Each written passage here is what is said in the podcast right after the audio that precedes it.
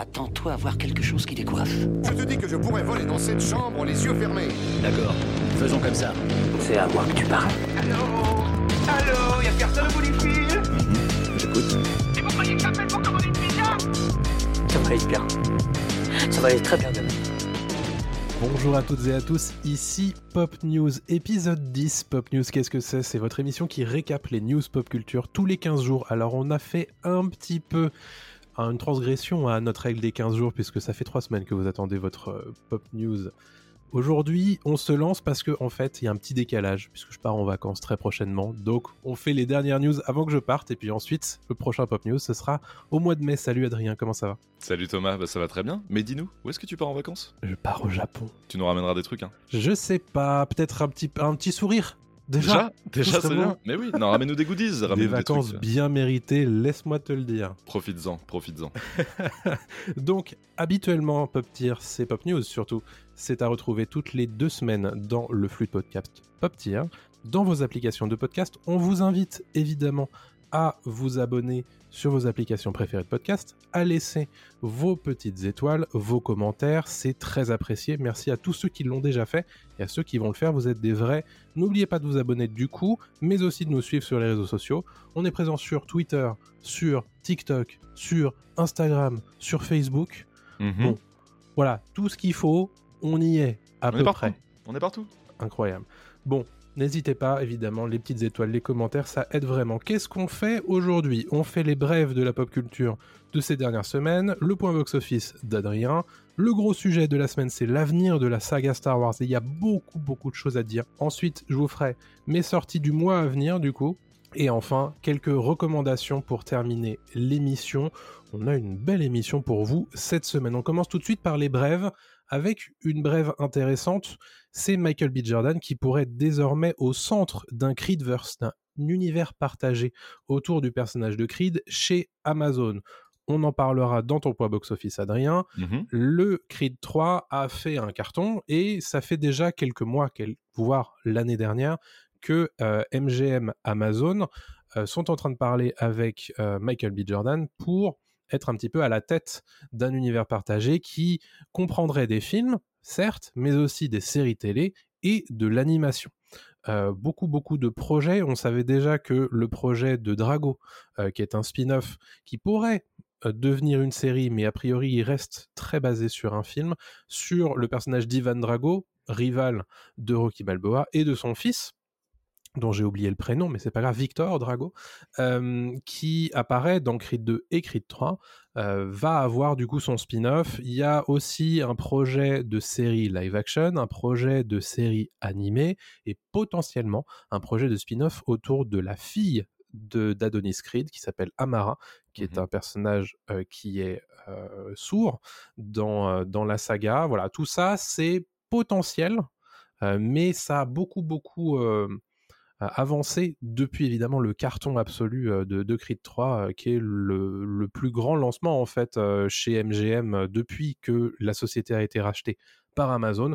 Donc voilà, tout ça, euh, ça, ça n'augure que du bon évidemment pour le portefeuille de Monsieur Michael B. Jordan. Non, c'est intéressant, bah, on parlera des chiffres tout à l'heure dans mon Ouais. point box-office, on fera le, le détail de tout ça. Mais juste, euh, je rajoute que Michael B. Jordan a, a indiqué à, Deadline euh, que créer en fait cet univers Creed est quelque chose qui l'intéresse énormément. Il est vraiment très excité euh, à l'idée de, de pousser la, la franchise encore plus loin. Et puis, bah, finalement, nous aussi, quoi. Pourquoi pas? Parce Grave. que Creed 3, euh, vous l'écouterez prochainement dans, dans Pop Tier, était une bonne surprise. Donc, euh, je suis curieux, moi, de voir euh, jusqu'où il peut aller. Bon, on le problème des franchises, c'est que des fois ils essorent un peu trop le, le truc, mais, mais pourquoi pas? Franchement, Mm. euh, je suis, je suis très, très hypé. ouais. Exactement. On vous donne du coup rendez-vous dans Pop Tier, le flux de podcast que vous êtes en train d'écouter, puisqu'on vous y traitera très prochainement de notre critique de Creed 3. Euh, passons à un film assez attendu, c'est Joker 2, Joker Folie à 2, qui en ce moment est en tournage et euh, nous révèle du coup euh, quelques images.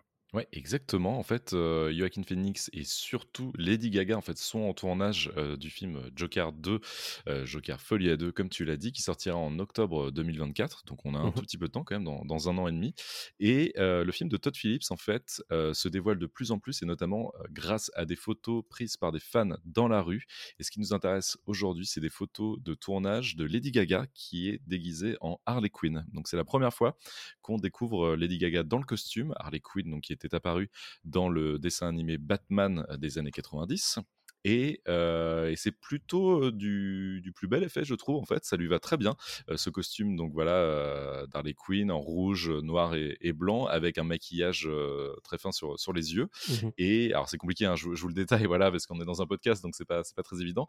Mais on voit qu'elle sort d'un, soit d'un poste de police, soit peut-être de la mairie de Gotham, soit en tout cas d'un bâtiment administratif de ouais. Gotham. Et autour d'elle, on voit des, des figurants qui ont un maquillage de Joker, mmh. eux aussi. Donc on peut ouais. penser que ce sont les hommes du Joker, en tout cas des manifestants mmh. qui supportent, qui soutiennent l'action du Joker. Voilà. Ça fait très sorti d'un tribunal. Hein. Moi, ça me fait penser un peu oui. à ça, tu sais, avec des gens qui attendent le résultat du verdict, etc.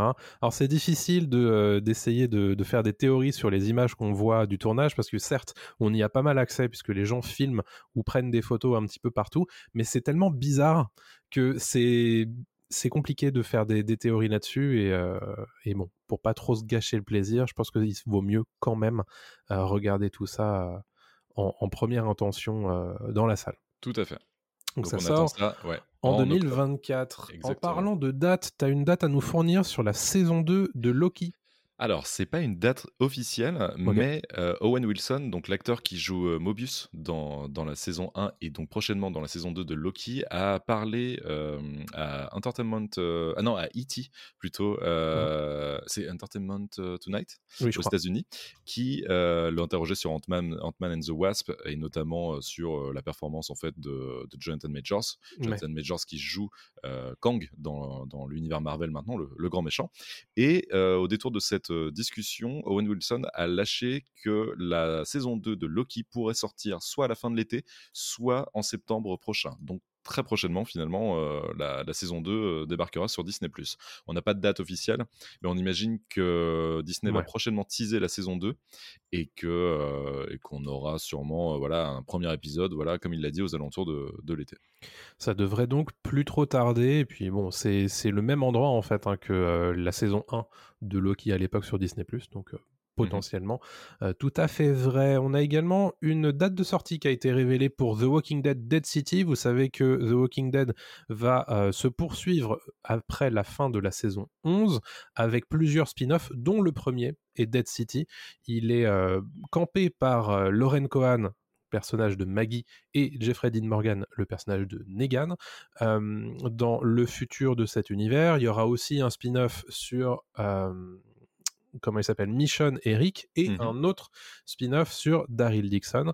Bon, ceux-là, on n'a pas encore les dates. Par contre, euh, Dead City, du coup, euh, avec euh, Maggie Negan, ça sera pour le 18 juin 2023 sur AMC et AMC+.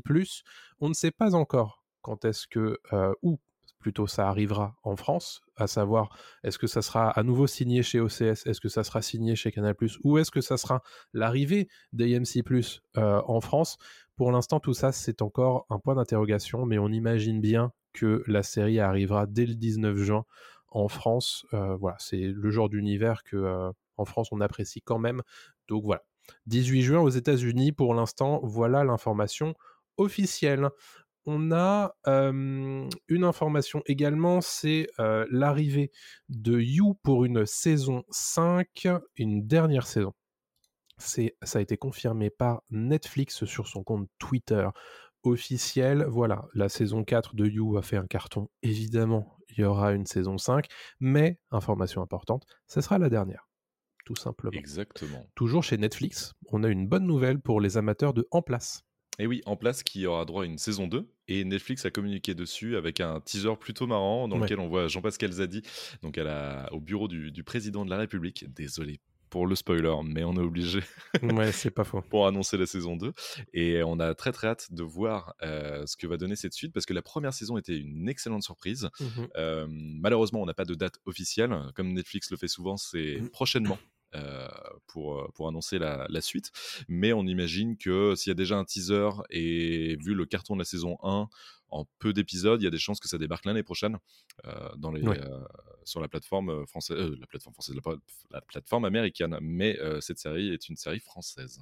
Exactement, qu'on avait bien aimé d'ailleurs tous les deux. Hein. Oui, tout à fait. On avait adoré. En tout cas, moi, j'avais vraiment adoré, et notamment la performance de d'Eric Judor, qui mmh était qui était génial en, en, communiquant et en, en assistant de, de Jean-Pascal Zadi. Donc c'était super. Donc si vous n'avez pas encore vu, allez-y, c'est plutôt cool et puis ça se regarde très très rapidement. Oui. Euh, une autre série qui se regarde pas forcément rapidement, c'est Le Seigneur des Anneaux, Les Anneaux de Pouvoir, puisque bah, l'air de rien, avec 8 épisodes, on a déjà pour 8 heures. euh, le Seigneur des Anneaux, Les Anneaux de Pouvoir, qui est en préparation de sa saison 2, le tournage a déjà commencé, mais euh, toutes les semaines quasiment, on a des, euh, nouvelles informations de casting.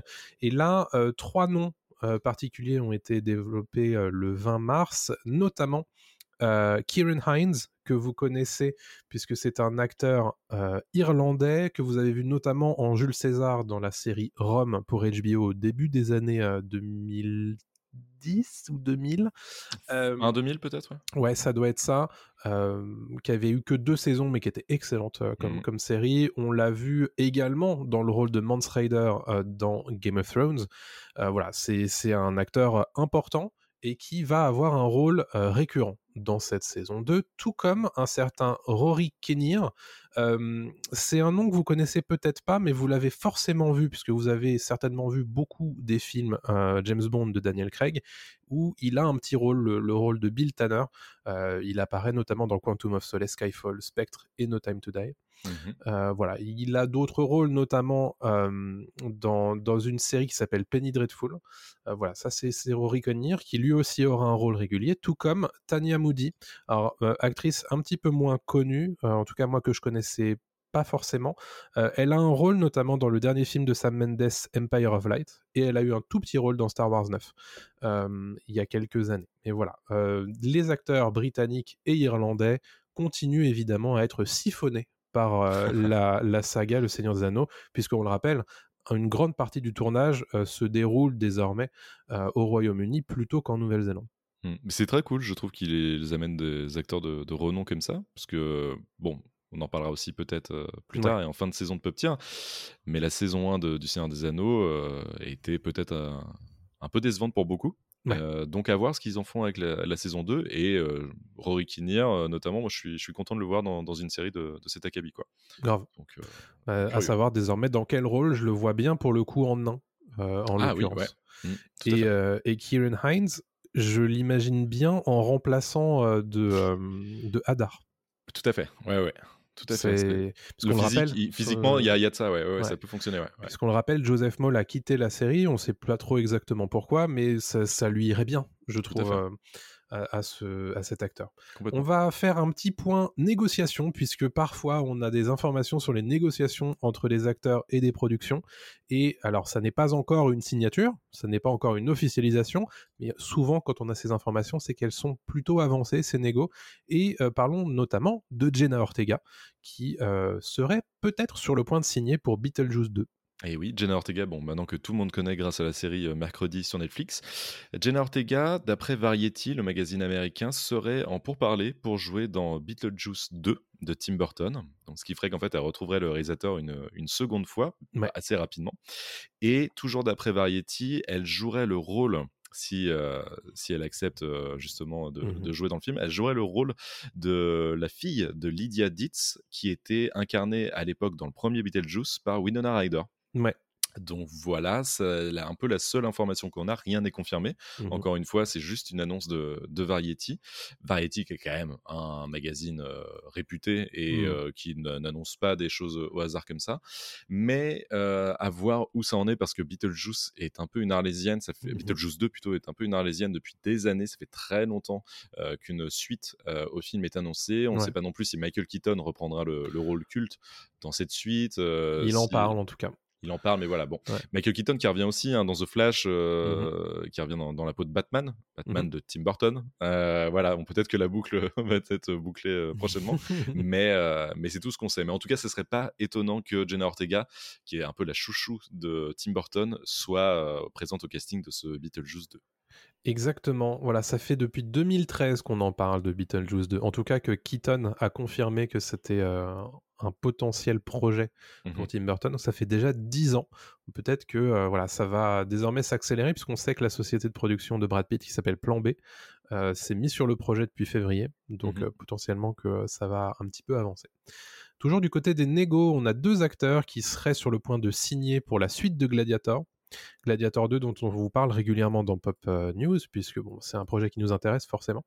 On a euh, l'acteur Barry Keoghan, euh, que vous connaissez euh, puisque euh, il est dans les Banshees d'Inisherin, mais récemment il a été, rappelle-moi dans quel, dans quel film il Dans était. The Batman, Merci. mais on peut pas trop dire dans quel rôle? Oui, exactement. Bon, voilà. Mais dans le, The Batman. le disons pas, mais effectivement, euh, l'an dernier, il a, il a marqué euh, dans son rôle euh, en tant que, en tant que dans le film Batman plutôt.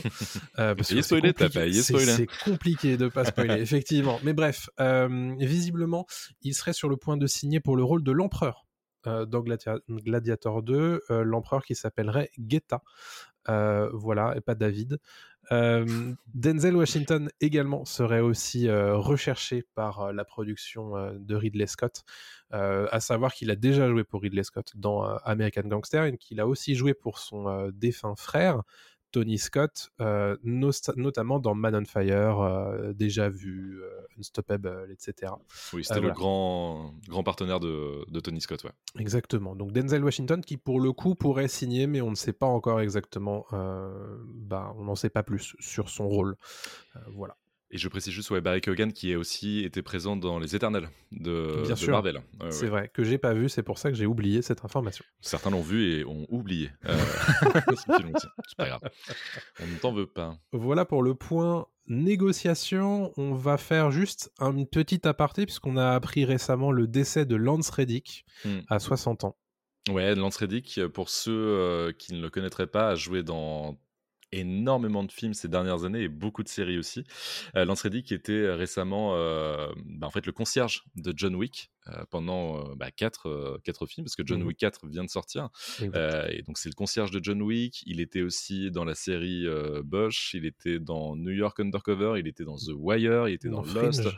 dans Fringe. Il était dans tout en fait, dans tous les gros, toutes les grosses productions, que ce soit films, séries. Il était même dans des jeux vidéo aussi. Il prêtait Mhm. ses traits dans Horizon Zero Dawn. Il était dans Destiny. Enfin bref, il était partout. Et donc Lance Reddick, c'est vraiment triste parce que moi j'aimais beaucoup cet acteur. Il, a une- il, a une- il avait une voix ultra reconnaissable et vraiment Mhm. un jeu super. Et il, a, il est décédé à 60 ans. euh, de cause apparemment naturelle. Ouais, Euh, ça a été confirmé. Hyper euh, surprenant d'ailleurs à très âge. surprenant. Voilà, c'est très jeune. Mm. Euh, et c'est son, son agent, en fait, qui l'a, confirmé. Et, euh, et donc, il n'y a pas eu vraiment de, de cause spéciale. Mais, euh, Mm. mais voilà, ce serait de mort naturelle à 60 ans. Euh, pourtant, il était, euh, il était encore récemment en train de faire la promo de, de John Wick, euh, qui, je le rappelle, ouais, vient de sortir. Donc, c'est Ouais. très triste comme nouvelle. D'ailleurs, le film John Wick 4 est, euh, lui est euh, dédié. Euh, les, euh, les, le sûr. Et euh, Kenny Reeves ont décidé euh, voilà, de, de, lui dédier le film euh, pour lui rendre hommage. Et c'est tout à fait mérité parce qu'il faisait quand même partie euh, intégrante de cette franchise depuis le début. Donc, Exactement. Voilà, donc hommage à Lance Reddick qui nous quitte euh, beaucoup trop jeune. Mm. Euh, on va terminer avec deux dernières news qui sont un petit peu liées au- à du jeu vidéo, notamment pour le film Gears of War, puisque euh, visiblement il a désormais un scénariste. Ouais, enfin, on en parlait aussi euh, il y a quelques temps dans, dans Pop News, le film Gears of War qui doit se tourner prochainement pour Netflix. Donc, c'est vraiment une adaptation live. C'est pas du tout un, un animé euh, tiré du jeu vidéo, c'est vraiment une adaptation live avec des acteurs.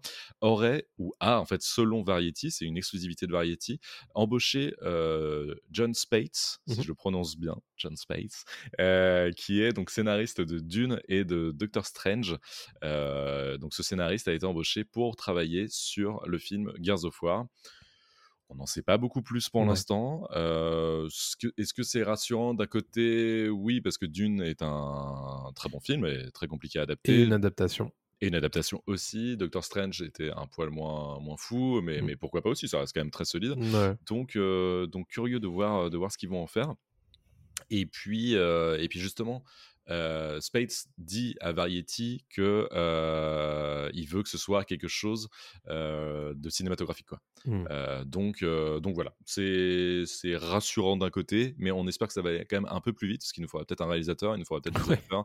il nous faudra peut-être voilà, une, une fenêtre de sortie aussi, Ouais. Parce que ça fait longtemps que, que la franchise existe et que Mhm. la franchise ronronne un peu quand même, parce que même si les derniers épisodes étaient sympathiques, c'est plus le, le- le phénomène que c'était euh, il y a, oh, attention, j'ai peur de le dire, il y a 20 ans. Euh, Ouais, 2008, je crois. euh, à 2006 même. euh, Oh premiers, ouais, ouais, ouais, c'est 2005-2006, je crois. Donc voilà, ouais. Mais, euh, mais donc John Space, euh, scénariste maintenant de, officiel de, euh, du film Gears of War pour Netflix. Très bien. Et dernière brève, cette fois du vrai jeu vidéo pur et dur, c'est Starfield. Starfield qui est euh, annoncé comme une des grosses sorties de l'année 2023, puisque pour faire très très court et très simple, c'est un peu le Skyrim dans l'espace. Euh, voilà, qui devait sortir au mois d'avril-mai, de mémoire plutôt mai, et qui a à nouveau été décalé. Euh, cette fois, le jeu sortira le 6 septembre. C'est une sortie prévue sur PC et Xbox Series X et S. On aura le droit d'en apprendre un petit peu plus sur le jeu lors d'un Starfield direct le 11 juin prochain, au moment évidemment de l'E3 et euh, ce qu'il a remplacé, à savoir le Summer Game Fest. Voilà pour Starfield et pour les brèves de cette euh, édition. Eh bien écoute, je t'en prie, ton point box-office très attendu évidemment, on va parler notamment d'Astérix, mais de Creed et d'autres choses, j'ai l'impression, petite Ouais. euh, surprise. Oh oui, oui, il y a quelques surprises. Bon, on va commencer par Astérix, comme tu l'as dit. Astérix, bon, bah là, qui, qui termine clairement hein, sa, sa carrière au, au cinéma. Euh, il a cumulé 4,5 millions d'entrées au terme de sa septième semaine. Et les estimations vont jusqu'à dire qu'il pourrait peut-être aller à un score final entre 4,6 et 4,8 millions d'entrées. Mais il ne dépassera sûrement pas les 5 millions ce qui cause du tort un petit peu à Pathé, qui comptait vraiment sur Astérix pour, entre guillemets, sauver le cinéma, euh, qui n'a pas besoin de ça, parce qu'on le verra juste après avec alibi.com, qui fonctionne Mm. aussi très bien, par exemple, de, de l'autre côté. Donc, euh, je pense que c'est une déception du côté de Pathé, euh, Astérix. On verra jusqu'où il va, mais c'est quasiment sûr à 99% qu'il n'ira pas jusqu'aux 5 millions. Mm. Je parlais d'alibi.com 2, qui lui, par contre, est une excellente surprise, euh, qui cumule 3,8 millions d'entrées au terme de sa sixième semaine. Donc c'est vraiment énorme. Le film de Philippe Lachaud euh, est un énorme carton. D'ailleurs, c'est le film qui a le mieux marché euh, pour Philippe Lachaud depuis qu'il s'est lancé dans la réalisation. Donc, il a dépassé euh, comment Alibi, premier du nom. Il a aussi dépassé Babysitter et Babysitting et Babysitting 2. Mhm. Donc vraiment, c'est euh, c'est un énorme succès pour, pour la show qui ne s'en arrêtera sûrement pas là et, euh, et qui prouve qu'en fait, euh, ben, l'humour de la show concurrence aussi celui de Canet avec Astérix sans aucun souci. Quoi. Ouais. Donc ça, c'est vraiment pour les films franco-français. On Mhm. va maintenant parler euh, d'Avatar 2, qui lui aussi poursuit un petit peu sa, sa carrière au Cinoche, avec euh, un score global dans le monde de 2 euh, milliards euh, 300 millions. C'est vraiment énorme. Mais rappelons quand même que le premier Avatar avait terminé à 2,- 2,7 milliards, avec des ressorties quand même, précisons-le. Oui. C'est important. Euh, donc, il y a peu de chances qu'il arrive à 2,7 milliards là sur sa course actuelle, mais Mhm. plus tard avec des ressorties, etc. euh, il y arrivera peut-être, euh, enfin il y arrivera sûrement. Mais c'est un score énorme. C'est un score euh, que personne n'envisageait à l'époque. On pensait pas qu'il allait pouvoir toucher du doigt les- le score du premier Avatar. James Cameron a prouvé le contraire. Donc c'est rassurant aussi pour, pour le cinéma. Ça veut dire que les gens continuent d'aller au cinéma. Et, euh, et le film n'est pas encore euh, en bout de course. hein. Il, y a, il y a encore quelques semaines où euh, il peut encore pousser un petit peu plus loin et, et peut-être atteindre les 2,5 milliards à, à voir. Eh Donc ben, ça, c'est pour Avatar 2. On passe à Creed 3. Donc Creed 3 qui est un énorme succès, pas forcément surprise, mais en tout cas un très beau succès domestique sur le sol américain avec 130 millions de dollars récoltés depuis sa sortie et un succès aussi à l'international avec 96 millions de dollars récoltés. Euh, ce qui fait un score global euh, dans le monde de 226 millions de dollars. C'est vraiment très propre. C'est vraiment, vraiment pour un troisième opus assez impressionnant. Surtout un opus sans Rocky. C'est vraiment un opus pur Creed. Il n'y a pas Stallone, il n'y a que Michael B. Jordan qui le tient. Et en France, c'est aussi un succès parce que le cap des 2 millions d'entrées a été franchi en seulement 22 jours. Et c'est le premier film de la franchise qui y parvient. Les deux premiers, donc Creed 1 et Creed 2, avaient respectivement fait 1,6 million et le deuxième 1,7 million. Donc, euh, donc, très beau succès pour, pour la saga Creed et notamment Creed 3. Je vais terminer par euh, John Wick 4. Mmh euh, John Wick 4, on n'a pas tous les chiffres encore, on a les chiffres domestiques, donc sur le sol américain, parce que le film vient de sortir. Il récolte déjà 29 millions de dollars. Euh, pour son premier week-end d'exploitation. Donc c'est vraiment, euh, c'est vraiment très bon. Et en France, c'est aussi un succès parce qu'il a fait sur son premier jour 76 000 entrées euh, sur 550, 557 salles de cinéma. Et c'est le meilleur démarrage de la franchise devant John Wick 4 qui lui avait fait 69 000 entrées en, 2000, en 2019. Donc les gens retournent au cinéma. Là, c'est maintenant euh, c'est prouvé par plusieurs films, euh, plusieurs succès, et puis c'est varié. Ça marche aussi, euh, voilà, comme on l'a vu, pour des films français, des pures comédies, mais aussi des films d'action, des films de boxe. Donc moi, je trouve que tout ça c'est très rassurant mmh. et, et, ça augure des, de très belles choses pour pour l'avenir le cinéma. mais pas uniquement que des blockbusters, c'est ça qui est euh, assez intéressant. Quoi. Exactement. Mm. Ça reste quand même des gros films, hein, on va pas se mentir, c'est pas des films indés, mais, euh, mais c'est une belle, euh, une belle preuve voilà, de, de, la bonne santé du cinéma actuel. Très cool. Bah, merci pour ton point box-office. on y reviendra bah, le mois prochain, évidemment, pour faire le point sur un certain nombre de films qui seront sortis d'ici là et que je vous présenterai dans mes sorties après ce gros sujet de cette semaine, on a décidé de faire un gros focus sur l'avenir de la saga Star Wars, puisque en fait au mois de mars, on a eu des nouvelles, euh, notamment de la part de Bob Iger, le PDG le nouveau, l'ancien nouveau PDG de Disney, qui est de nouveau à la tête de Disney et qui a évoqué lors d'une conférence euh, un petit peu euh, économique sa perspective sur euh, l'univers Disney et sur son entreprise. Il a beaucoup parlé de réduction de coûts mmh. et de réduction de coûts qu'on avait traité déjà dans le précédent Pop News. il parle de réduire les dépenses, mais aussi des, des dépenses de production. Donc, il s'intéresse notamment à ce que les contenus soient bah, bien dimensionnés d'un point de vue dépenses. Et il veut aussi comprendre comment faire pour réduire la voilure du volume de ce qu'ils produisent. donc, il veut réduire les dépenses de ce qu'on produit, mais aussi réduire ce qu'ils produisent. Mmh. parce qu'il explique en fait que les plateformes de streaming, bon, ils en ont une hein, avec Disney, mais ils en ont d'autres, hein, parce qu'ils ont ESPN, ils ont Hulu, ils ont beaucoup de, choses qui font du streaming euh, chez Disney. Je cite, les plateformes de streaming nécessitent tant de volume, on peut se poser la question de savoir si c'est la bonne direction ou si l'on peut faire plus de curation, être plus regardant sur ce que l'on fait et se concentrer sur la qualité plutôt que le volume. Et ça, à mon avis, c'est une phrase qui est, très clé euh, pour le futur de Disney, c'est qualité plutôt que volume. À l'heure actuelle, c'est vrai que, on peut en parler, hein, il y a quand même beaucoup de volume côté Disney ⁇ mais pas que. Et plutôt que de qualité, on s'en rend compte depuis quelques mois, notamment sur les productions cinéma, mais aussi les productions séries sur mmh. Disney ⁇ Je sais pas ce que tu en penses, toi, Adrien. Bah, je suis entièrement d'accord. En fait, tu sens que là, ils sont un peu, pas au pied du mur, mais il y, y, a un côté, on se remet en question. On a bien compris que le public ne suivait pas forcément, que certes il faut faire de l'argent, mais peut-être qu'il faut faire de l'argent plus intelligemment. Et ça rappelle les déclarations de Kevin Feige, en fait, euh, qu'on relayait il y a quelques semaines, euh, mmh qui lui aussi de son côté pour le, MC, le MCU, euh, se disait bon, on a beaucoup de quantité, peut-être que là on gave un peu trop le public sur les plateformes avec du contenu qui est pas justement du contenu spécifiquement euh, fait pour lui. C'est juste que là, on, ouvre les vannes et il y a du tout venant et manger, manger, manger. Euh, je pense que c'est pas idiot euh, de la part de, Bob Iger. Bob Iger qui a été d'ailleurs réintégré à, Disney il y, a, peu de temps. Tu sens qu'il veut faire un peu le ménage, tu sens qu'il veut, il veut relancer un petit peu les choses et remettre, faire table rase un petit peu de ce qui a été fait mmh. Euh, la formule n'est pas évidente à trouver, hein, je pense. Hein, non, c'est euh, clair. Star Wars. Hein. La formule n'est pas évidente parce que Star Wars, c'est un peu compliqué. J'en parlais encore avec des amis. Il y en a, par exemple, qui euh, sont fans de Mandalorian. Mmh. Andorre, ça leur passe sous le nez. Mmh, il y en a qui vont adorer Obi-Wan parce que ça leur rappelle le, passé.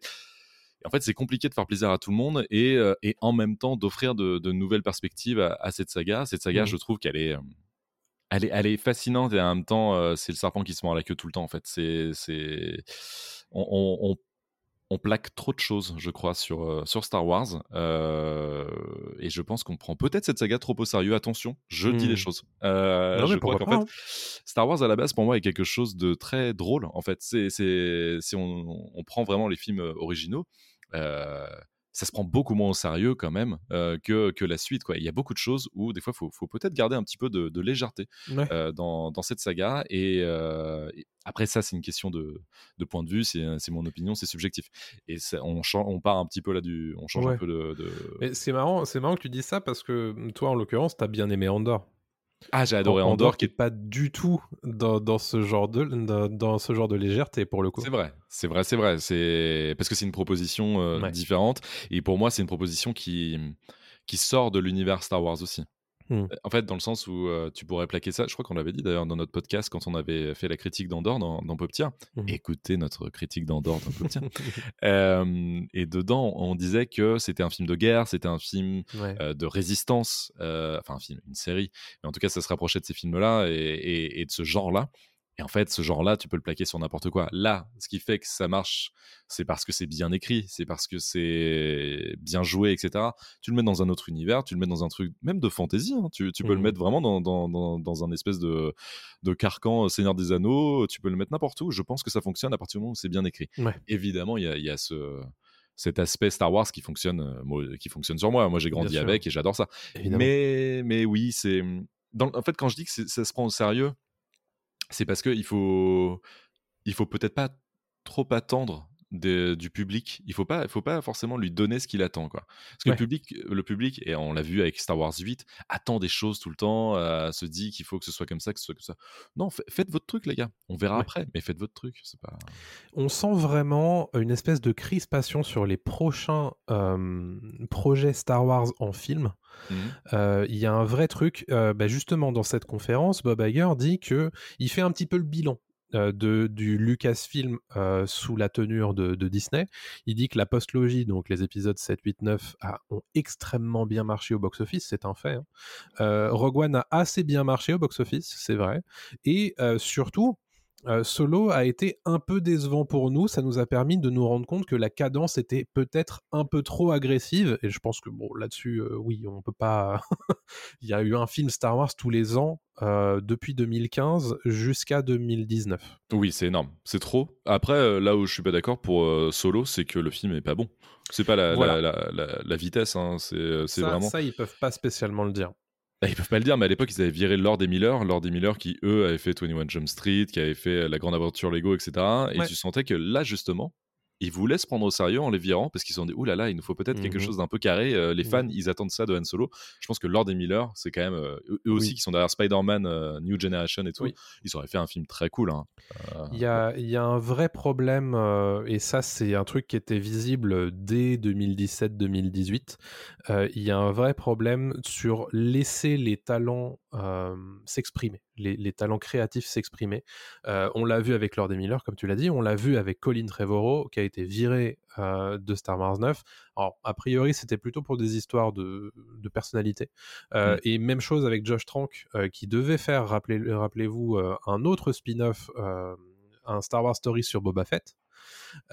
Tout ça, ça, ça, ça a été éludé. Et il y a eu pas mal de projets comme ça qui ont été complètement ben, saucissonnés, voire mis au placard. On en fera une liste tout à l'heure. Et je reviens sur Bob Iger. Il dit du coup, on a décidé de réduire la cadence parce qu'en fait, pour lui, c'est le seul, c'est Hmm. le seul problème avec la saga Star Wars, c'est qu'on en a fait trop trop vite. Euh, et donc du coup, euh, au sujet des nouveaux films Star Wars, il dit on développe toujours des films Star Wars, on veut juste s'assurer que quand on en fait un, c'est le bon projet, donc on est très prudent à ce sujet. Hmm. Et vous allez le voir, c'est assez impressionnant. Sur la... J'ai fait la liste des projets abandonnés ou qui ont été mis de côté. Euh, Il y a un film qui a été annoncé en décembre 2020 qui s'appelle Rock Squadron, Ouais. qui devait être réalisé par Patty Jenkins. Et celui-là, il est plus en développement actif selon les sources de Variety. Euh, il est plus même sur le calendrier des sorties de Lucasfilm, euh, alors que Jenkins, en décembre 2022, disait qu'elle développait toujours le film, mais qu'elle savait pas si ça allait se faire. Donc il y a Hmm. vraiment ce truc de bon, on fait des trucs, mais ça se trouve en fait Lucasfilm le, le mettra jamais son feu vert. Donc il y a ça. Précisons juste que Jenkins est la réalisatrice de Wonder Woman et de Wonder Woman 1984 Ouais. et que Rod Squadron euh, aurait pu ou racontera euh, l'histoire de pilote euh, de, de X-Wing de la Résistance. Quoi. C'est ça. Donc ça aurait pu de- faire de- une espèce de Top Gun dans l'univers de Star Wars. C'est un peu comme ça qu'il nous l'a- l'avait présenté en 2020 justement. Super idée d'ailleurs. Ouais. Donc ça, a priori, c'est au placard. Euh, toujours au placard. Et toujours selon Variety, le film Star Wars produit par Kevin Feige, le grand gourou de Marvel Studios, ne serait plus non plus en développement actif chez Lucasfilm. En mai 2022, ils avaient recruté un scénariste euh, en la personne de Michael Waldron. Et en fait, euh, donc ça c'était en mai 2022. Et en octobre 2022, on apprend qu'en fait, c'est lui qui va scénariser euh, Avengers Secret Wars, qui est prévu pour 2026. Donc, au vraisemblablement, il, a, euh, il a changé de boulot, quoi. Il Donc, a- euh, voilà, a priori, ça non plus, ça va pas se faire. Ouais. Euh, tout comme un projet porté par le réalisateur J.D. Dillard, qui a réalisé Dévotion, qui a été abandonné, comme il l'a confirmé en novembre 2022. Et enfin, et ça on s'en rappelle plus trop parce que ça fait déjà 4 ans, mais euh, on rappelle que la série de films Star Wars qui devait être euh, scénarisée et réalisée par David Benioff et euh, Dan Weiss de Game of Thrones avait été annoncée en 2017 de mémoire, non en 2019, et elle a été abandonnée depuis. Donc depuis ils font des choses pour Netflix. C'est compliqué, ouais. Ça C'est- fait mais beaucoup. hein. Très intéressant cette liste.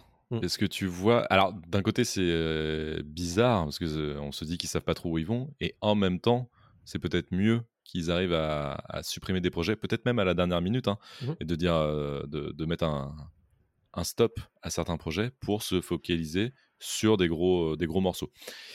Très honnêtement, moi je sais pas, hein, je j'ai pas vu le, le contenu. euh, Il y a bientôt la, la, la Star Wars euh, Célébration. ouais. célébration. euh, on aura peut-être des news sur C'est ces, c'est sûr. c'est même sûr et certain qu'on aura des news sur ces futurs films et séries. Mhm. Euh, mais tu sens que là, il y a vraiment ce côté, ok les gars, on va prendre le temps, on va malheureusement, un peu comme a fait DC hein, Oui. euh, récemment, on va malheureusement dire euh, bah merde à certains projets, à certains réalisateurs, à certains acteurs que les fans aiment, que les fans attendaient, etc. pour se focaliser sur des trucs plus solides qui nous conviennent. Est-ce que ça conviendra aux fans? On verra. Mais je trouve que c'est c'est la même démarche que James Gunn et Peter Safran sur, Bien sur sûr. DC Studios. C'est c'est une vision, au moins il y a une vision qui est en train de se, se créer, parce que c'est vrai que ce Mmh. truc de, de- de créer et de faire des films tous les ans depuis 2015, d'ailleurs Compliqué.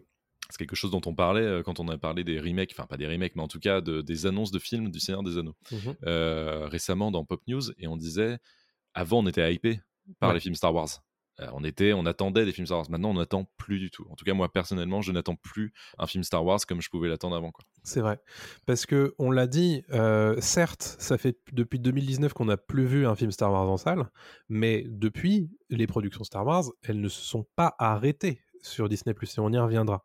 Parce que c'est tout ce qui va se faire, en fait, à l'avenir, pour l'instant, euh, tout ce qui est sûr et certain d'arriver, c'est du Disney+.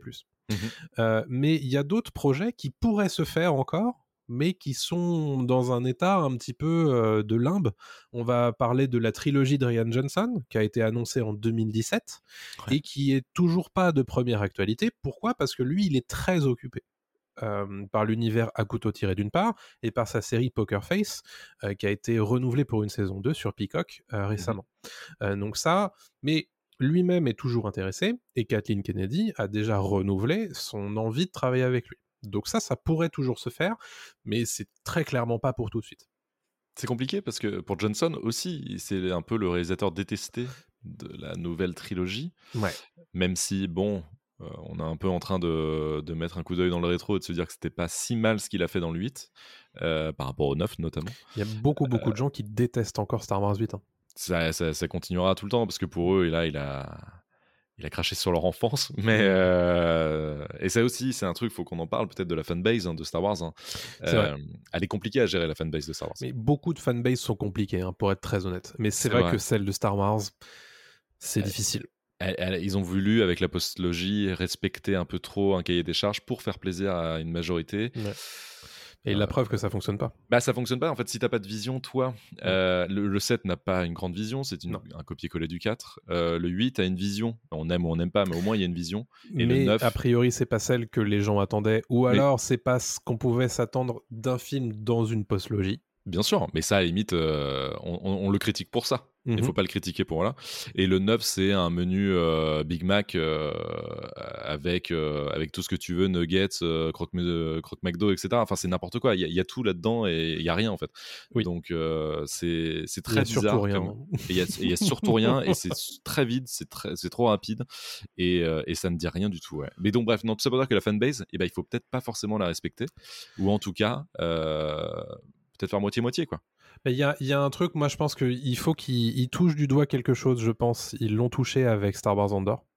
Oui. C'est ce truc de qu'est-ce qu'on peut faire dans cette saga en respectant l'univers, mais en ayant une proposition forte. Mmh Et je pense que c'est, il est là le cœur de, de, du succès d'estime de Star Wars Andor, parce qu'on ne sait pas du tout euh, combien ça a fait en termes de, en termes de visionnage. Mais euh, le succès d'estime d'Andor, on peut pas peut pas l'ignorer. Et il y a ce truc-là, à mon avis, qui devrait, à mon sens, être une des clés euh, de l'avenir de Star Wars, c'est comment est-ce qu'on fait pour avoir une proposition forte à chaque fois qu'on arrive avec, un nouveau contenu Star Wars. Quoi. Complètement. complètement. Mandalorian est un cas un peu à part parce que pour moi c'est pas une proposition forte mais ils arrivent à avoir un, petit peu le meilleur des, deux mondes quoi. L'univers Star Wars propre et en même temps on sort de, la saga Skywalker on, arrive à proposer quelque chose en plus quoi. Même il y a un côté ça un peu en ce moment. il y a un côté vraie recette euh, chez Mandalorian où euh, on prend le côté western on prend des personnages forts ou auxquels les, les, les gens s'attachent et on fait un truc très épisodique. Parfois, euh, on assume complètement le côté filler d'avoir des épisodes qui servent à rien sur euh, la trame narrative, et ce qui commence à être un petit peu gênant d'ailleurs sur la saison 3. Mais on, aura l'occasion d'y revenir quand on fera notre euh, critique de la saison 3 de Mandalorian. Il y a plein de, de, projets également qui devraient se faire. selon les sources de Variety, on nous explique que Taika Waititi, réalisateur de Thor 3, de Thor 4, de Jojo Rabbit, euh, de euh, What We Do in the Shadows, enfin Vampire en toute intimité. En voilà, mm. euh, qui continue à travailler sur un film. qui l'est en train d'écrire et il compte d'ailleurs y avoir lui-même un rôle important, un peu comme celui qu'il campe dans Jojo Rabbit. Bon. Exactement. Il, s'aime beaucoup Taika Waititi. Ah hein, bah ouais. Mm. Donc bon, ça c'est euh, c'est toujours pas greenlighté, hein, il n'y a pas de feu vert ou quoi que ce soit, mais a priori il est toujours en train de travailler dessus. Mm. Euh, il y a un autre film Star Wars qui doit être réalisé par euh, la réalisatrice Charmine Obaid Chinoy, je suis désolé si ça se prononce pas comme ça, qui est réalisatrice de deux documentaires qui ont été oscarisés, puis qui a fait deux épisodes de Miss Marvel. il devait d'abord être écrit par Damon Lindelof et par Justin Britt Gibson, mais on a appris qu'il ne ferait finalement pas ce scénario. Ils ont quitté le projet en février 2023 et ils ont été remplacés par Steven Knight au scénario. Steven Knight, c'est le papa de Peaky Blinders. Yes. Intéressant. Intéressant. Euh, on ne sait pas en tout cas si ça sera le prochain film Star Wars. À l'heure actuelle, le prochain film Star Wars, il est calé à fin 2025. Euh, mais euh, bon, il est évidemment sans titre et euh, on sait même pas lequel projet sera mis à cet endroit-là. Et enfin, dernier projet Star Wars qui devrait se faire, c'est un film Star Wars par Sean Levi. c'est Deadpool 3, c'est Stranger Things, qui a été annoncé comme le prochain projet du réalisateur après Deadpool 3. Mmh. Donc ça, c'est les projets qui sont encore, on va dire, dans un développement actif, mais qui ne sont pas encore mis sous le feu vert de Lucasfilm. Ouais, ouais, Bah, moi, ça me rassure. Au moins, euh, on, a arrêté cette dynamique de sortir des films tous les ans et des productions euh, à la va-vite. Euh, on essaie de s'entourer peut-être des meilleurs. tant pis si on se sépare pour différents créatifs, etc. Comme Lindelof, ça a été le cas apparemment. Lindelof, donc Lost, Watchmen, mmh The Leftovers, etc. Donc ils prennent des grands noms aussi avec Peaky Blinders. Voilà, c'est des, des, gens connus du, milieu. C'est des gens qui mmh peuvent proposer, qui ont des visions. ils prennent pas n'importe qui. C'est pas des yes man, mmh des, comme je dis n'importe quoi, le réalisateur de Spider-Man euh, des trois, John, euh, John, Watts. John Watts, ouais. Alors John Watts qui a un projet d'ailleurs euh, en arrivage chez Disney Plus pour Star Wars. On en parlera juste après. ah, tu vois, c'est ça. Donc en fait, moi je préfère plutôt avoir des, mecs comme comme Lindelof, même si bon là il s'est barré, derrière des projets Star Wars quoi. Parce que Waititi. Ouais, Waititi, lui, il, est, il, est, il est rentré dans le moule, quoi. Mais même Gunn est encore bon, voilà, il est pas trop loin du. Bah, du- Gunn, ça reste en suspens. hein. On va voir ce qu'il va faire de son, de son Superman. hein. C'est vrai aussi, quoi. Donc voilà, il y a, il y a- il y a des mecs comme ça qui viennent avec des visions. Il faut Mhm. espérer qu'ils la gardent, en fait, quand ils, quand ils sont sur un projet, quoi. Ouais, et puis on va rappeler quand même l'importance prépondérante euh, du producteur dans les films de la saga Star Wars, où Mhm. euh, vraiment Kathleen Kennedy et Lucasfilm ont une mainmise très très importante sur les productions. Bah, on l'a vu avec Phil Lord et Chris Miller hein, sur Solo. Ils ont ensuite parachuté Ron Howard à cet endroit-là. Ensuite, quand il a fallu faire des reshoots de, de Star Wars Rogue One, parce qu'on le rappelle que c'est un film de Gareth Edwards, mais en réalité c'est Tony Gilroy qui l'a terminé. Oui. Euh, enfin bref, Tony Gilroy qui a fait ensuite Andor. Andor, Voilà, il y, a- il y a vraiment un côté très hum, très important du producteur chez Lucasfilm qui est euh, qu'il faut pas oublier non plus. Kathleen Kennedy est vraiment euh, la, la Kevin Feige euh, de, de Star Wars, quoi. Faut, Ouais, euh, ouais, ouais, avec une vraie main de fer. hein. complètement. Complètement. Et enfin, tous les projets qui vont se faire, ce sont des projets de séries sur Disney+. Et qui vont arriver soit cette année, soit l'année prochaine. Euh, on a évidemment Andor qui est attendu pour une deuxième et dernière saison. Euh, après la saison 1 euh, fin 2022. On Mhm. a euh, The Acolyte de Leslie Headland qui arrive très prochainement. On a Skeleton Crew qui est du coup le projet de John Watts avec Jude Law euh, dans la période euh, plus ou moins Mandalorian. Et enfin, on a Ahsoka euh, qui devrait arriver a priori à la fin de l'été selon Variety. Mhm. Euh, donc euh, pareil, à peu près en même temps que euh, Loki. Donc il va falloir quand même se pousser un petit peu quand même pour voir et Loki saison 2 et Ahsoka. J'espère qu'ils vont faire en sorte que les deux se suivent plutôt que ça soit en même temps. Oui, après, c'est pas les mêmes séries non plus. Je pense que c'est pas forcément le même public non plus. hein. On est bien d'accord, mais je ouais. pense que Disney Plus est de plus en plus dans une logique où on fait une grosse série, puis ensuite une grosse série plutôt que deux grosses séries en même temps. Oui, ouais. Euh, un petit peu comme l'a dit Bob il- c'est bien de réduire un peu le volume. Et comment on réduit le volume? Bah, On espace. Ces, ces trucs-là. Et on Donc crée voilà- l'envie aussi. ouais. Ouais, évidemment. Donc voilà pour tous les euh, projets Star Wars. On rappelle, comme tu l'as dit, que la Star Wars Célébration elle a lieu à Londres le week-end du 7 avril. Donc on devrait en apprendre beaucoup plus à ce moment-là, que ce soit pour les projets jeux vidéo, les projets séries, mais aussi les projets de films. On espère une officialisation quand même d'un feu vert d'au moins un des projets qu'on a cités tout à l'heure. Et pourquoi pas un petit peu de surprise ce serait plutôt cool. Ce serait trop bien, ce serait trop cool. Non, mais on suivra ça avec intérêt et je pense qu'on débriefera euh, tout, ça en, en mai peut-être, Mm. parce que Monsieur part au Japon, hein, on le rappelle. Euh, mais il y aura beaucoup de choses à dire dans, dans, dans, dans le prochain épisode de, de Pop News. Donc on fera, on fera le bilan de tout ça euh, calmement et, euh, et c'est intéressant pour la suite Mm. Parce que tout se remet un petit peu, tous se remettent un petit peu en question. Euh, on le disait, voilà, euh, DC, euh, Star Wars, donc Disney, même Marvel, donc c'est tout. En fait, c'est Star Wars. Marvel et tout. Donc c'est c'est intéressant de voir que eux-mêmes commencent à se rendre compte. Et pourtant, ça tourne, hein. pourtant ça marche, hein. le, le fric rentre, il n'y a pas de souci. Ouais. Mais, mais ils prennent les devants en se disant, ok, c'est pas une formule qui peut euh, durer éternellement. Et donc, Ouais. qu'est-ce qu'on peut faire pour empêcher la fatigue du spectateur, pour créer des choses, des belles choses, des, des choses qualitatives? Mm. Et moi, je trouve ça super. Et ils ont raison. Ben justement, pour partir un petit peu hors sujet, puisqu'il a parlé un petit peu de Marvel, euh, Mhm. Bob Iger, justement, dans cette conférence. Et il dit que euh, euh, nous devons nous pencher pas nécessairement sur le volume de production Marvel, même si moi je trouve que si, euh, sur- mais sur le nombre de fois où l'on retourne puiser chez certains personnages. En fait, lui, pour lui, le problème, c'est qu'on fait trop de- d'épisodes sur un même personnage. Euh, il dit chez nous, les suites marchent bien, mais avons-nous besoin d'un troisième ou d'un quatrième épisode, par exemple? Là-dessus, évidemment, il parle de Ant-Man 3 et de Thor 4 Mhm. qui sont les deux échecs plus ou moins euh, de, de Marvel ces, ces derniers mois, ou bien est-ce que c'est le tour d'autres personnages? Je pense qu'on doit bien regarder quels personnages et quelles histoires nous explorons. Et d'ailleurs, il le dit, dans les cinq prochaines années, ils vont surtout euh, évoquer beaucoup de nouveautés et un petit peu relancer la licence Avengers avec de nouveaux Avengers qu'on est en train de nous présenter en ce moment Mm. sur Disney ⁇ surtout. Ouais, bah dans ce cas-là, oui, faut, faut pas que ça, ça tombe dans dans la dans l'origin story de, de nouveaux personnages à chaque fois. problème. Bah, c'est ça quoi. Et puis on sait que à part ça, quand tu présentes un nouveau personnage, tu peux pas trop faire autrement pour pour une introduction dans, le MCU. Donc bah je sais pas trop, mais en tout cas oui, c'est mieux que de faire des suites débiles euh, les unes à la, à la suite des autres. Enfin débiles en tout cas qui marchent moins bien quoi. Donc oui, oui, c'est pas une mauvaise idée. Je pense que toute façon, il n'y a pas de formule magique. hein. Euh, Ça dépend aussi du personnage, de l'attente du public, de qui s'en occupe, de, de comment c'est amené. Euh, si le personnage est aussi important dans euh, l'univers, au moment où il est intégré dans l'univers, parce que euh, là, si tu me ramènes, je sais pas, bah, par exemple Hercule, qui sera joué par Goldstein, Brett Goldstein, qui, qui joue dans Ted Lasso ok, c'est sympa de le ramener, mais comment, pourquoi, est-ce qu'il aura un mmh. impact sur... Enfin voilà, tu vois, il y a plein de persos, c'est trop bien, hein, c'est trop cool.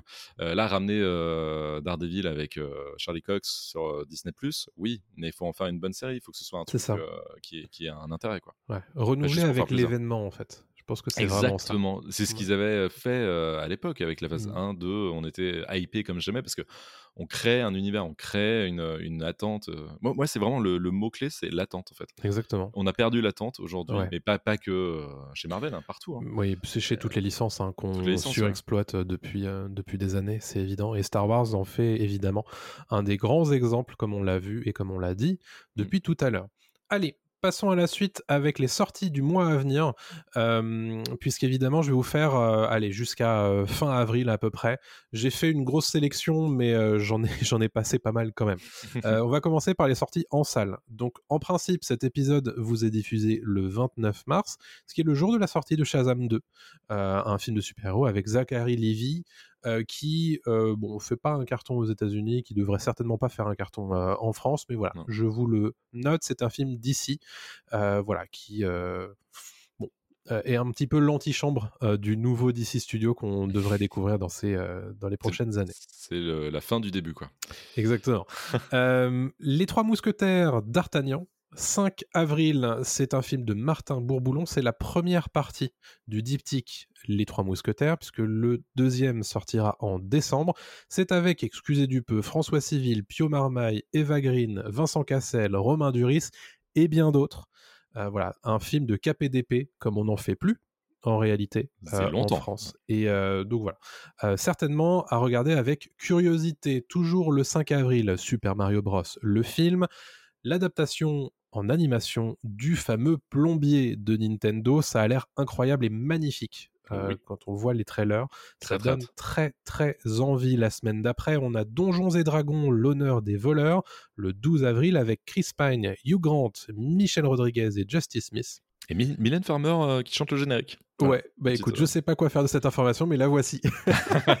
Alors c'était Impala quand même aux États-Unis, enfin pour l'original. Bon.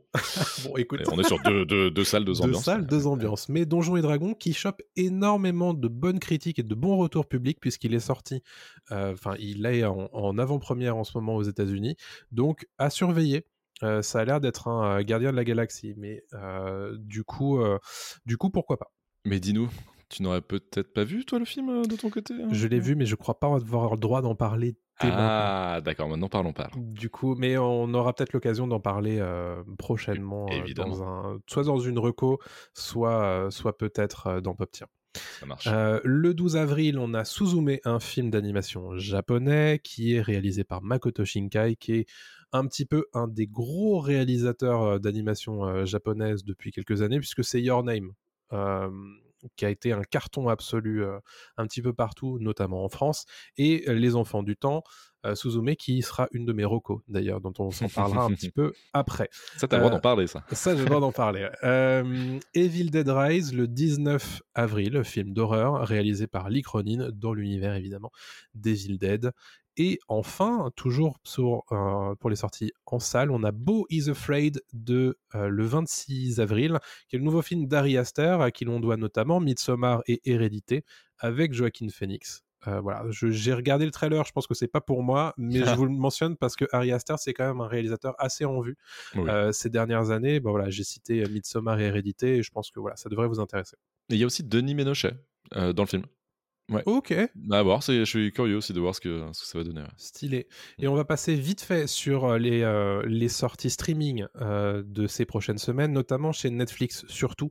J'ai Florida Man le 13 avril. C'est une mini-série avec Edgar Ramirez en ancien flic qui embarque dans une chasse au trésor un peu meurtrière.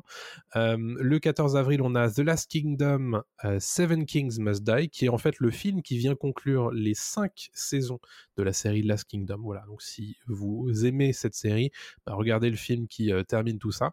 Et enfin, le 27 avril, j'ai mis Sweet Tooth saison 2, qui est une série fantastique adaptée de la BD du même nom, où l'on suit un garçon mi-homme, mi-cerf, qui euh, doit rester caché dans un monde un peu post-apocalyptique. J'avais bien aimé la saison 1, donc je suis assez curieux euh, de, voir la deuxième. J'avais vachement aimé la saison 1 aussi. J'y allais euh, sans vraiment d'attente et Mm. j'avais trouvé ça très très sympa. Une espèce de, de mix entre euh, The Last of Us et. euh, comment dire Il y a un côté un peu. Fable, je trouve, euh, très joli. Enfin, non, c'est franchement, j'avais vraiment aimé. J'avais trouvé ça très Ouais. sympa. ouais. Donc je suis vraiment très curieux de voir cette saison 2 et ça sortira à partir euh, du 27 avril, très probablement en intégralité parce que c'est le binge-watching habituel de Netflix. Et dernière sélection que je vous avais faite euh, pour le streaming, c'est sur Disney+, c'est Peter Pan et Wendy qui sort le 28 avril avec Jude Law en capitaine Crochet. Bon, Hmm. une nouvelle euh, adaptation, un nouveau remake de Peter Pan. Est-ce que ça va être bien? Est-ce que ça va être nul? Bon, on verra ça le 28 avril. Bah, merci beaucoup pour ces, euh, pour Voilà. ces sorties. Ouais, d'habitude je fais On la quinzaine, faire. mais là j'ai tiré large T'as sur bien fait. Non, mais t'as le bien fait. mois. On va parler un petit peu recommandations rapido. Mhm. Euh, je voulais vous parler vite fait d'un jeu vidéo que j'ai euh, j'ai testé récemment qui s'appelle Terranil, qui est un jeu de gestion. Un jeu un petit peu d'anti-gestion en réalité, où l'objectif pour nous, ça va être de végétaliser un no man's land. En gros, la Terre a été détruite, c'est l'apocalypse si tu veux. Et tu commences ta partie, c'est un vrai désert aride. Ton objectif, en fait, ça va être de euh, revégétaliser tout ça, remettre de l'eau, euh, remettre des plantes, des animaux, etc. Tu vas utiliser de- des technologies un peu avancées. Et à la fin de la partie, ce qu'on te demande, par contre, c'est d'enlever toutes ces technologies et de laisser la nature vivre toute seule. Donc c'est vraiment un jeu d'anti-gestion, parce que habituellement, les jeux de gestion, on fait dans la surenchère, dans énormément euh, de bâtiments, etc. Donc euh, imaginez euh, SimCity, des, des choses comme ça, où en fait l'objectif c'est de faire le truc le plus gros possible. Ouais. Bah, là, en fait, c'est vraiment de laisser aucune trace de ce que tu viens de faire. Et je trouve ça hyper, mar- hyper marrant, hyper intelligent. Et voilà, ça sort sur PC et sur mobile via l'abonnement Netflix. Sur PC, c'est vendu 25 euros euh, sur Steam. Et euh, sur mobile, vous pouvez y jouer gratuitement si vous êtes euh, abonné à Netflix, puisqu'on le rappelle, Netflix a une application Netflix Games. Enfin, il y a un abonnement Netflix Games inclus dans votre euh, application Netflix. Donc, n'oubliez pas d'en profiter. Mais tu y as joué sur euh, mobile ou sur euh, PC J'ai joué sur PC, moi, personnellement. Ok. Ça Euh, c'est moi je préfère jouer euh, à ce genre de jeu sur PC. Je sais pas du tout si ça fonctionne bien sur mobile, mais ce que je peux vous dire c'est que sur PC c'est franchement vraiment cool. Ok. Et les parties durent combien de temps? Une heure à peu près. Oh, ça va. Une heure, euh, une heure par cool. carte. Il y a huit cartes. Oui, il faut que je le précise quand même. C'est que la rejouabilité est assez faible, euh, mais c'est très relaxant, très reposant. Euh, et euh, c'est vraiment cool parce que à chaque fois que tu fais quelque chose, une action, ça va avoir évidemment des conséquences directes sur euh, l'environnement. Et tu vois l'environnement qui verdit, qui bleuit. et tu vois les animaux qui, qui commencent à, à, à reprendre possession des lieux. T'entends évidemment le bruit de la pluie, de, des feuilles dans le vent, enfin le, du vent dans les feuilles plutôt. Enfin bref, c'est vraiment, c'est vraiment plutôt cool. Et c'est un, un, un jeu assez reposant. Moi j'ai bien Ok. aimé. Eh ben vas-y, je note. Euh, et deuxième recommandation, du coup, c'est Suzume, que j'ai eu l'occasion de voir en avant-première, puisque Eurozoom a organisé des avant-premières un petit peu partout en France et qui ont été euh, vues par 15 000 euh, personnes euh, en France le, bah, ce vendredi. Et bah, Suzume, c'est trop bien. Suzume, c'est difficile, c'est super difficile à résumer, parce que c'est un film de Japanimation très fantastique dans l'esprit, comme est capable de le faire Makoto Shinkai, notamment avec Les Enfants du Temps et euh, Your Name, encore que c'est, je trouve, beaucoup plus euh, fantastique que ne l'était Your Name à l'époque. Euh, Il y a un- en fait, c'est l'histoire d'une jeune fille qui euh, rencontre un, un garçon et qui lui explique lui que euh, il a pour objectif de maintenir si tu veux euh, des catastrophes enfermées derrière des portes et ces portes en fait c'est euh, un petit peu euh, un univers une deuxième dimension dans laquelle une espèce de monstre est enfermé et évidemment au début du film il y a une des portes qui qui s'ouvre. Une sorte de boîte de Pandore en fait. Ouais, c'est un peu ça. Et l'idée, en fait, c'est que bah, quand une porte est ouverte, il y a une espèce de, euh, de séisme qui est déclenché dans la zone, etc. Et donc, eux, ils vont partir dans une espèce de road trip pour essayer de fermer ces portes sur tout le Japon. Et euh, donc, ça commence à Kyushu, ça va à Kobe, ça va à, à Tokyo, etc., etc. Et puis, on, euh, on explore un petit peu le passé de ce personnage-là, le personnage de Suzume, qui euh, a un passé très intéressant. Et qu'on développe un petit peu euh, par petites touches. Et il y a un côté, euh, bon évidemment très émouvant comme est capable de le faire Makoto Shinkai dans tous ses films, mais aussi on se marre beaucoup. Il y a, il y a un vrai, il y a une vraie légèreté aussi à ce film. Et moi, j'ai vu ça dans une salle qui était quasiment pleine. Et franchement, on a passé un super moment. Bon, et ne, comment ne pas dire que c'est absolument magnifique à l'écran, voilà, comme, euh, bon, comme la Japanimation est capable de le faire. C'est du très, très, très bon. Ça sort le 12 avril en France. Donc, euh, bah, allez-y. Si vous aimez euh, l'animation japonaise, je pense que vous allez kiffer. Mm, bah moi, c'était prévu parce que j'avais euh, bon, évidemment adoré Your Name et surtout Les Enfants du Temps. C'était une, Mm. une belle surprise. Il était sorti juste avant le Covid et c'était un peu mon souvenir de, cinéma euh, euh, quand j'étais en, en confinement. Et donc, euh, non, non, c'était une belle surprise. Et puis, euh, comme tu l'as dit, euh, magnifique. Enfin, c'est euh, à tomber. C'est limite photoréaliste parfois. Ah Je me souviens des, plans de pluie euh, dans Tokyo, dans, dans Les Enfants du Temps. Oh, c'est euh, c'est hallucinant. La, la qualité clair. est hallucinante. J'imagine que là, c'est encore mieux. Donc, euh, non, curieux, tout quoi. est superbe. Surtout qu'en plus, ça a dû donner envie d'aller au Japon. euh. Ah, mais en fait, ce qui est, ce qui est fou, c'est que tu sais, tu as des, des comptes euh, Instagram ou des comptes TikTok ou des comptes YouTube, tu sais, qui font des, euh, qui vont sur les lieux Oui. euh, qui sont euh, dessinés en fait. Mhm, mhm. Et tu vois à quel point tu, sais, tu, tu mets les deux à côté, et en fait, c'est la même chose. Mêmes. ouais. envie euh, d'aller visiter ces trucs-là, alors que c'est un peu, c'est un peu débile, tu vois. Mais t'as envie, t'as envie de, de voir ces trucs-là quand t'es au Ah, c'est comme dans un film live, hein, finalement. C'est, dessiné à la perfection. euh, ouais. Exactement. Alors bien. toi aussi, tu as deux petites recos euh, à nous faire. Un jeu vidéo, toi aussi. Ouais, un jeu vidéo bon, que tout le monde connaît, hein, c'est euh, Resident Evil euh, 4, Mhm. euh, Resident Evil Remake, qui vient de, de sortir. Il est sorti le, le 24 euh, mars 2023.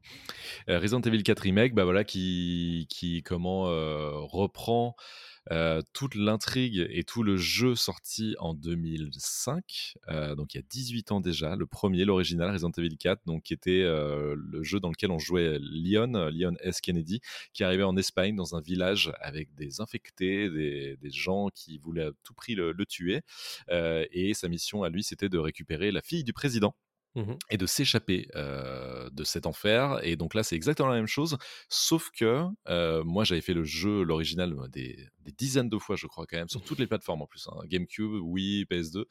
Et là, ils font vraiment un remake donc, qui est super beau, qui est magnifique. Euh, Il y a des effets de lumière incroyables, des effets de son super. Et ils arrivent en fait à créer une tension qui était présente aussi dans les remakes du 2 et du 3. Et donc là, c'est plus vraiment un jeu d'action pur et dur, parce que c'est ce qui était le 4. hein. Vraiment, c'était vraiment un gros, gros jeu d'action qui avait redéfini d'ailleurs les codes du third-person euh, shooter. Donc là, vraiment, il y a, il y a une- un aspect horreur et peur qui est revenu, qu'on n'avait pas vraiment dans le 4, et qui fait flipper. C'est-à-dire qu'en fait, j'ai lancé le jeu, je fais, là, je suis vraiment en train de flipper à mort. Pourtant, je Mm. connais le jeu par cœur. Et ils, arrivent à rajouter des, petits, des petites choses euh, par-ci par-là. Par exemple, un, un tunnel qui n'existait pas. Et là, on commence à se dire Ah, où est-ce qu'il mène ce truc-là? Ok, ok. Ah, il y a des gens là-dedans. Ok. Voilà. Donc là, je suis quasi. euh, j'ai fait un quart du jeu, je pense. Et, euh, et j'adore. C'est trop bien, quoi. C'est trop, trop cool. Et puis. bah, c'est l'un des plus grands jeux, c'est un classique, hein, faut pas l'oublier, hein, c'est vraiment un, un énorme classique. Ouais. Et le remake fait le taf, vraiment il fait super bien le taf, quoi. Euh, donc, très cool. Bah, jeu qui avait fait euh, entrer la saga Resident Evil dans une nouvelle ère, hein, beaucoup Exactement. plus action, euh, etc. Avant de revenir avec le 7 et le 8 à un truc très très horreur. C'est ça, tout à Euh, fait. C'est intéressant de voir en fait que qu'ils aient remis au centre du débat le côté horreur dans Resident Evil 4. Quoi. Bah oui, c'est ça qui est cool, parce qu'en fait, euh, c'est ce qui manquait un petit peu, je pense. Enfin, non, ça manquait pas à l'époque, parce que vraiment, euh, comme tu l'as dit, il fallait partir sur une nouvelle, dans une nouvelle direction. Ouais. Donc ils étaient partis sur l'action. Mais maintenant, c'est un mix entre action et horreur. Je trouve que c'est même parfois un peu trop difficile euh, au niveau de l'action, euh, de viser. De... Je trouve que la visée est quand même assez dure et les ennemis sont, sont très nombreux, vraiment très nombreux. Et donc on aurait tendance à, à courir un peu partout alors qu'avant on défouraillait à tout va. Enfin, c'est peut-être l'objectif, remarque. C'est l'objectif, oui, pour créer la peur, je pense, qu'il y ait une tension permanente et qu'on fonce tout le temps. Quoi. Donc voilà. Et, euh, et ma deuxième reco, c'est rien à voir du tout. C'est une série sur Disney Plus qui s'appelle Anatomie d'un divorce, qui met en scène Jesse Eisenberg. Donc on avait vu dans euh, le Social Network. Insaisissable, Social etc. Euh, Zombieland Mm. et Claire Danes euh, notamment. Il y a aussi Lizzie Kaplan euh, qu'on a vu dans The Interview, qu'on a vu dans Insaisissable 2 aussi, Euh, et euh, qui est une série qui raconte l'histoire d'un divorce d'un d'un couple new-yorkais. euh, très riche, lui il est docteur, elle elle est euh, agent d'un culturelle. Enfin, en gros, à Broadway, elle s'occupe de, mettre en, en avant des, des, talents et donc elle est vraiment super riche. Ils sont richissimes et ils divorcent. Et en fait, l'histoire peut paraître très classique, mais la forme est géniale. C'est parce qu'en fait, c'est traité comme une sorte de polar, dans le sens où on se demande pourquoi, euh, pourquoi ça s'est passé comme ça, qui a raison, qui a tort, parce que chacun donne un peu sa version des faits chacun aussi voit les choses à sa façon. Évidemment, une, dispute ne sera pas la, même en fonction du point de vue. Euh, la narration est faite par la meilleure amie euh, de Jesse Eisenberg dans le film, donc Lizzie Kaplan. Et donc, c'est intéressant aussi parce qu'on a un point de vue extérieur. La narration se fait de l'extérieur. Et les personnages secondaires sont très bien traités. Il y a vraiment ce côté, on peut tous s'y attacher, on peut tous se retrouver dans ces personnages-là, même si on n'a jamais été marié, même si on n'a jamais divorcé. Se dire qu'en fait, peut-être que parfois on a laissé passer du temps avec des gens. Peut-être qu'on a essayé de passer des, gens toxiques dans notre vie. Peut-être qu'on aurait dû les mmh. enlever de notre vie plus vite. Peut-être qu'il y a des raisons qui font qu'on a des gens toxiques dans, dans nos vies aussi, parce qu'on n'a pas pris les bonnes décisions, parce qu'on a, on a cru qu'on prenait les bonnes décisions, etc. etc. Et c'est une, une série d'introspection où on se pose tous les mêmes questions et on est tous flingués, on va pas se mentir, et, sur les relations amoureuses et amicales. Et c'est vraiment, vraiment super. Vraiment, c'est une excellente surprise. Sur Disney, ça, ça vient de sortir et, euh, et ça s'appelle Anatomie d'un divorce. Ça a l'air trop bien. Donc, comme quoi, je me, je me plante pas toujours hein, sur, mes, euh, sur mes recos, sur mes sorties de la quinzaine. Je vous en ai parlé. Mais non, euh, Ça me fait penser à Marriage Story. de, de, Noah Baumbach et Adam avec Adam Driver et Scarlett Johansson qui était sorti en 2019. Exactement, c'est un peu dans l'idée, c'est un peu ça, même si c'est beaucoup plus drôle que Marriage Story. Bah, j'espère, parce que Marriage Story, c'est pas vraiment drôle. Hein. C'était lourd. Il y a des moments très lourds hein, dans, dans, dans Anatomie d'un divorce, mais, mais c'est dans l'idée, c'est un peu ça, ouais. C'est un peu ça. mais ça dépasse aussi même le divorce. C'est vraiment notre relations, euh, nos relations amicales, euh, amoureuses, etc. Comment on se définit, euh, le temps qui passe, etc. C'est vraiment bien, c'est vraiment super. Trop cool. Et tous les, tous les épisodes sont d'ores et déjà disponibles. c'est de l'ordre de 50 minutes l'épisode, voire un peu plus sur la fin de saison. 50 minutes, une heure, ouais, 50 minutes. Et il y a 8 épisodes. Exactement. Ok, bah écoute, merci pour la reco, ça m'intéresse de ouf. du coup, j'irai j'irai voir ça quand j'aurai l'occasion et ben c'est la fin de notre épisode 10 de Pop News. donc, comme on le disait au début de l'émission, vous n'aurez pas de Pop News avant probablement début mai. pour les raisons que j'ai évoquées, c'est que je ne suis pas là. mais ça ne veut pas dire que vous n'aurez plus de podcast. En réalité, on s'est bien arrangé pour que vous ayez, en fait, comme d'habitude, un podcast toutes les semaines qui arrivera tout au long du mois d'avril. On peut le dire, on a Creed 3 qui arrive, on a John Wick 4 qui arrive, on a également un épisode euh, un peu spécial, puisque eh ce sera le premier épisode de Pop Classics, où l'on va évoquer un petit peu un coup de rétroviseur. Euh, l'idée, c'est que là, on va classer euh, les, les, films du MCU de la phase 1. c'est un épisode d'à peu près une heure. J'espère que ça vous plaira. En attendant, on a, ouais, nous on a pris du plaisir à le faire en tout cas. Ouais, c'était très différent, mais à, très cool. À, enregistrer. Donc j'ai hâte d'avoir vos retours euh, là-dessus. En attendant, évidemment, euh, on reste actif sur les réseaux sociaux, sur Twitter, sur TikTok, sur Instagram, sur Facebook. Retrouvez-nous là. Évidemment, n'oubliez pas de vous abonner à ce flux de podcasts sur vos applications préférées de podcast. N'oubliez pas les petites étoiles, les commentaires, ça aide vraiment. Et puis, bah, vous pouvez aussi parler de nous euh, autour de vous. Ça fait toujours plaisir. Et puis c'est gratos. Exactement. Non, non, bah, je pense que tu as tout résumé là. C'est parfait. Mais écoutez, on va se laisser là-dessus et on se donne rendez-vous très prochainement pour un nouveau Pop Tier, un nouveau Pop News et Pop Classics maintenant. Salut tout le monde. Salut à tous.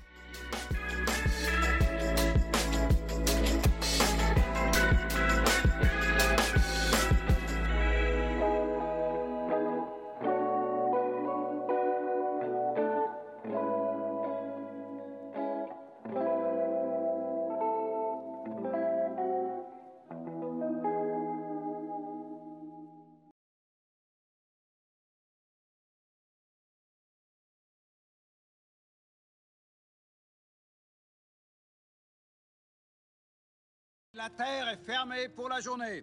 Ramassez vos affaires et rentrez tout de suite à la maison.